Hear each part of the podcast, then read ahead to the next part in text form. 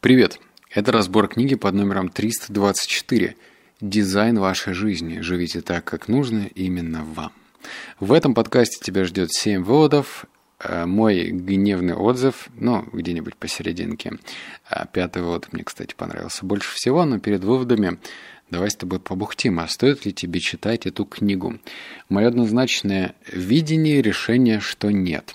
Кажется, автор решил скомбинировать какие-то хайповые темки, э, все переживать на свой лад и выдать это как «Здравствуйте, вот держите дизайн мышления, как же мы, людишки, жили без этого до сих пор». На самом деле все сводится к одной простой вещи – мысли, что тебе нужно свой род деятельности, вот, например, встретился ты э, с друзьями – то ты должен проанализировать, а нравится ли тебе общаться с этими друзьями, да или нет. Это и есть дизайн мышления. Нравится ли тебе работать в том месте, где ты работаешь? Да или нет? Это и есть дизайн решения. Вот все сводится к таким простым вещам. И на вопрос, э, нравится, не нравится, если ты отвечаешь нет, значит, вот следующий твой путь – это найти решение, что делать дальше. То есть не оставлять все на месте, потому что в таком случае дизайн у тебя будет так себе. Вот, знаешь, вот, ну, прям, это вот когда ты квартиру выбираешь, смотришь квартиру, а там бабушкин ремонт. Вот чтобы у тебя в жизни не было так, как э, в бабушкином ремонте, то тебе нужно что-то с этим делать, правильно? Давай переходить к выводам. Вывод номер один. Вы можете использовать дизайнерское мышление, чтобы создать яркую, радостную, интересную судьбу. Кстати, вот это я прочитаю, это важно, что нам обещает автор. Неважно, кто вы или кем были, чем зарабатываете или зарабатывали на жизнь, сколько вам лет, вы можете использовать то же мышление, которое применялось в разработке самых удивительных технологий, продуктов и областей, чтобы организовать свою карьеру и жизнь. Удачно спроектированная жизнь – это жизнь в постоянном движении, креативная, продуктивная, изменяющаяся, эволюционирующая, в которой всегда есть возможность для новых открытий и приятных неожиданностей. Вы получите от нее гораздо больше, чем в нее вложите. После этого мне хотелось сказать так.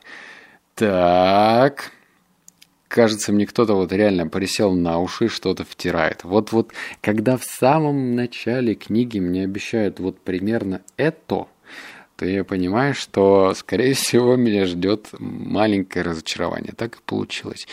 Просто нужно относиться к жизни с позиции переосмысления. То есть не принимать ее как данность. Мы всегда же можем ну, посмотреть на нашу жизнь со стороны и оценить, нравится, не нравится. Но когда нам обещают такое с помощью дизайн э, мышления, решений, то это как бы глупо. Глупо на это надеяться. Вот номер два. Проектируя свою жизнь, мы тоже многое переосмысливаем. Например, мы понимаем, что нельзя все идеально спланировать, невозможно найти одно правильное решение, и это прекрасно. Существует бесчисленное множество моделей и вариантов, наполненных надеждой на креативную яркую реальность, которая сделает жизнь достойной. Ваша жизнь не вещь, это опыт, и у вас получается испытать настоящую радость и удовлетворение от проектирования жизни и насладиться этим опытом.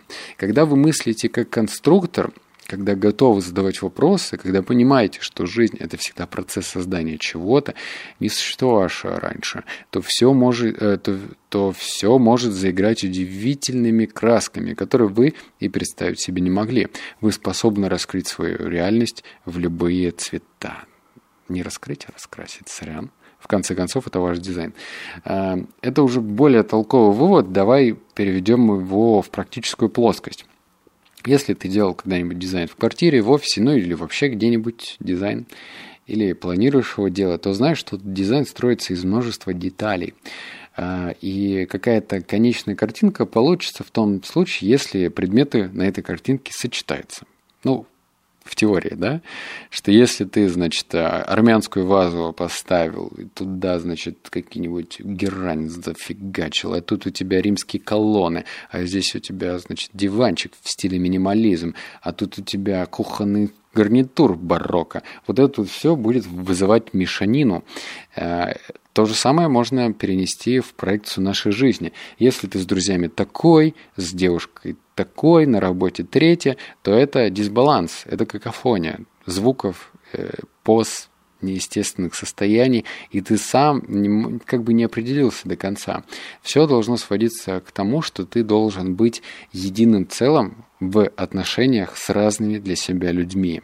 То есть не быть и казаться. Вот у меня было такое, когда я, например, знакомился с новыми людьми, ну или нас знакомили, то мне казалось, что нужно как-то ну, быть более активным, рассказывать о себе, задавать много наводящих вопросов, показать свою максимальную заинтересованность. Это же верно.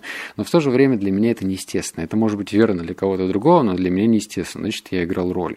И вот это вызывало дискомфорт. Это в моем дизайне жизни, если переводить это в плоскость, написанную автором, э, был дисбаланс. У меня в вазе армянской стоял кактус, а так не должно быть. Так что я как целостная личность не должен себе противоречить. Быть единым со всеми. Вывод номер три. Если вы найдете связь между тем, кем вы являетесь, во что верите, и тем, чем занимаетесь, то будете точно знать, не сбились ли с курса. Почувствуйте, если возникнет напряжение, когда необходимы небольшие уступки, а когда вам требуется серьезное изменение жизненных приоритетов. Здесь вывод кроется в трех вещах. Итак, если вы найдете связь, вот представь, есть связь, вот у тебя в жизни должна быть связь, да? Кем ты являешься? Вот в данный момент, кем ты являешься? Вот я, когда слушаю какие-нибудь подкасты, некоторые люди начинают по-разному. Кто-то говорит, ну, я муж и семенин, трое детей, предприниматель. Ну, очевидно, понятно, что у него ценности все-таки заложены прежде всего в семью да, и вот он начинает именно с этого. Но кажется, что для человека, который слушает подкаст про бизнес, это вообще не важно. То есть мне, ну, если он готов поделиться знаниями по бизнесу, секундочку, то эта информация, она больше отвлекает. Потому что я пришел целенаправленно на какую-то твердую информацию. Это отвлекает. Итак, возвращаемся, кем мы являемся. Кем ты являешься? Во что ты веришь? Во что ты веришь? Что деньги достаются сложно, с трудом, с болью, вокруг обман. Вот что для тебя? Во что ты веришь? И тем, чем занимаешься. В данный момент, чем ты занимаешься, оно противоречит или соответствует? Вот ты работаешь и прочитаешь часто, что ой-ой-ой, все плохо, все очень грустно. Вот я почему-то выбрал для себя странную стратегию. Я говорю себе и тебе, наверное, тоже скажу по секрету. Я живу в том мире, где деньги должны доставаться легко и с радостью. Это звучит, может быть, банально, может быть, по-детски, может быть, для кого-то нереально, и можно даже протестовать, грозно бить ножками по полу и говорить «нет», ты витаешь в облаках, сними свои розовые очки, но на самом деле у меня никаких розовых очков нету. Ну, я просто почему-то живу в такой реальности. И это не значит, что я какой-то идиот или то, что я ну, какой-то странный. Да нет, я просто вот выбрал такой путь. И тебе, наверное, тоже его нужно выбрать, эм, ну, прежде всего. То есть не надо жить в реальности в той, в которой нам навязали почему-то наши родители, которым навязали, ну, их родители или общество и так далее. Почему вот говорят, что всего, ну, каких-то выдающих результатов достигает там какая-то горстка людей, там 2%, 3%. Вот почему-то их философия, она не распространяется так, как философия других 98 или 97%, потому что эта масса людей тебя окружает, и они тебе на ушки шепчут свою философию, и она у тебя седает. А зачем тебе снижить, непонятно. Ладно, вывод номер четыре. Это что-то вроде инструкции. Вот по мне, так это осложняет все, но я тебе зачитаю, чтобы было понятно, что имеет в виду автор. Он говорит, что нужно вести дневник полезного времени. Читая, первый пункт. Начните вести записи, посвященные вашей ежедневной деятельности, используя представленные графы или возьмите свою тетрадь. Отметьте, когда вы увлечены или полны энергии и силы, чем занимаетесь в это время. Постарайтесь выполнять это задание каждый день или, по крайней мере, каждые два дня. Второе. Продолжайте делать заметки ежедневно в течение трех недель. Третье.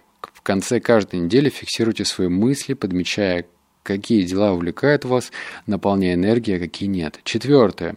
Удивляет ли вас что-то в том, что вы обнаружили в результатах этих размышлений? Пятое. Рассмотрите информацию в мельчайших деталях, чтобы еще раз выяснить, что именно увлекает и тонизирует вас. Для таких отличников это может быть даже инструкция к применению, если ты готов, конечно. Мне так сложно. Вот, значит, по военному, там, по, как это, по-армейски, да, вот, взять тетрадку, значит, первый пункт. В течение трех недель я отмечаю, что мне нравится, что не нравится. У меня есть своя кастомная версия того, как я веду э, свой сознательный поток мыслей.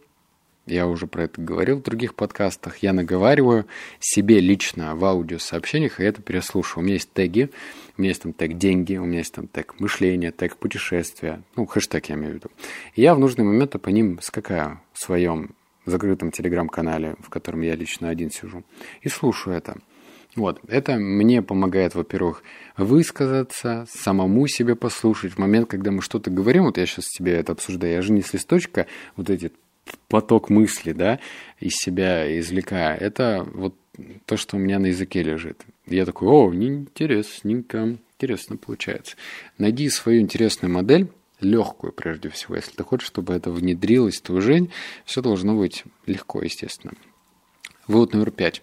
Окажите себе любезность, подобрав множество альтернатив, существенно сократите список максимум до пяти вариантов, а затем сделайте оптимальный выбор, пользуясь временем и имеющимся в вашем распоряжении ресурсами. Свыкните со своим решением и прокладывайте свою дорогу. Как сложно заковыристо написал. Заметьте, что если вы делаете это, используя цикл прототипирования – вы ничем не рискуете и сможете скорректировать свои шаги по мере продвижения, прежде чем достигнете значимого результата. И как только вы сделаете выбор, ухватитесь за него и идите вперед. Когда в вашу голову начнут закрадываться сомнения, вот, кстати, вот отсюда пойдет полезная информация, когда в вашу голову начнут закрадываться сомнения, неизбежно ведущие к переживанию – Изгоните эти мысли и перенаправьте энергию на продвижение сделанного выбора. В процессе будьте внимательны и учитесь на своих ошибках, но не зацикливайтесь на сожалениях о принятом решении. Эта ступень отказа главным образом зависит от самодисциплины. Не забывайте о пересмыслении решений, будьте готовы победить во внутреннем споре с самим собой, когда вам вдруг захочется повернуть назад, э, назад и поддастся переживаниям. Все, мне язык заплетается, сорян, третий подкаст сзади. Что это значит? Вот, как я и сказал, вывод кроется в конце. А, вот есть у тебя какие-то сомнения? Вот выбираешь между первым, вторым и третьим. Вот что хочешь. Если ты уже определился, выбрал, сделал предзаказ, купил что-то, заказал официанта, а тебе несут блюдо, а ты думаешь, о, нет, я хотел не это. Вот тебе нужно себя внутренне остановить и поблагодарить за то, что ты определился с выбором, что ты красавчик, молодец, и все, и расслабиться, отпустить эту ситуацию. Понятно, что э, рамки выбора, они выходят очень в разные плоскости. Можно выбирать э, в меню, сидя в рестике, да, что покушать. А можно выбирать между там работой с этим партнером или не работать, а может другим работать. Или заниматься этой деятельностью, или не заниматься. Все очень по-разному, по-сложному или по-легкому, в зависимости от того, какой выбор ты принимаешь. Но если ты его принял, то будь добр его принять до конца. То есть не париться, не думать о том, что а что было бы, если бы.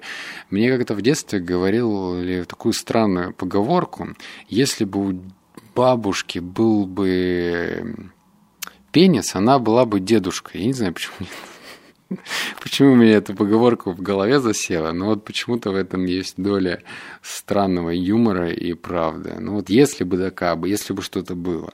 Короче, если что-то было, это не должно нас парить. Мы уже выбрали этот вариант, а значит, э, доверься, доверься. Даже если ты оплошаешь и будет все плохо, ты хотя бы не потратил лишнюю энергию на вот на кусание локтей и ногтей.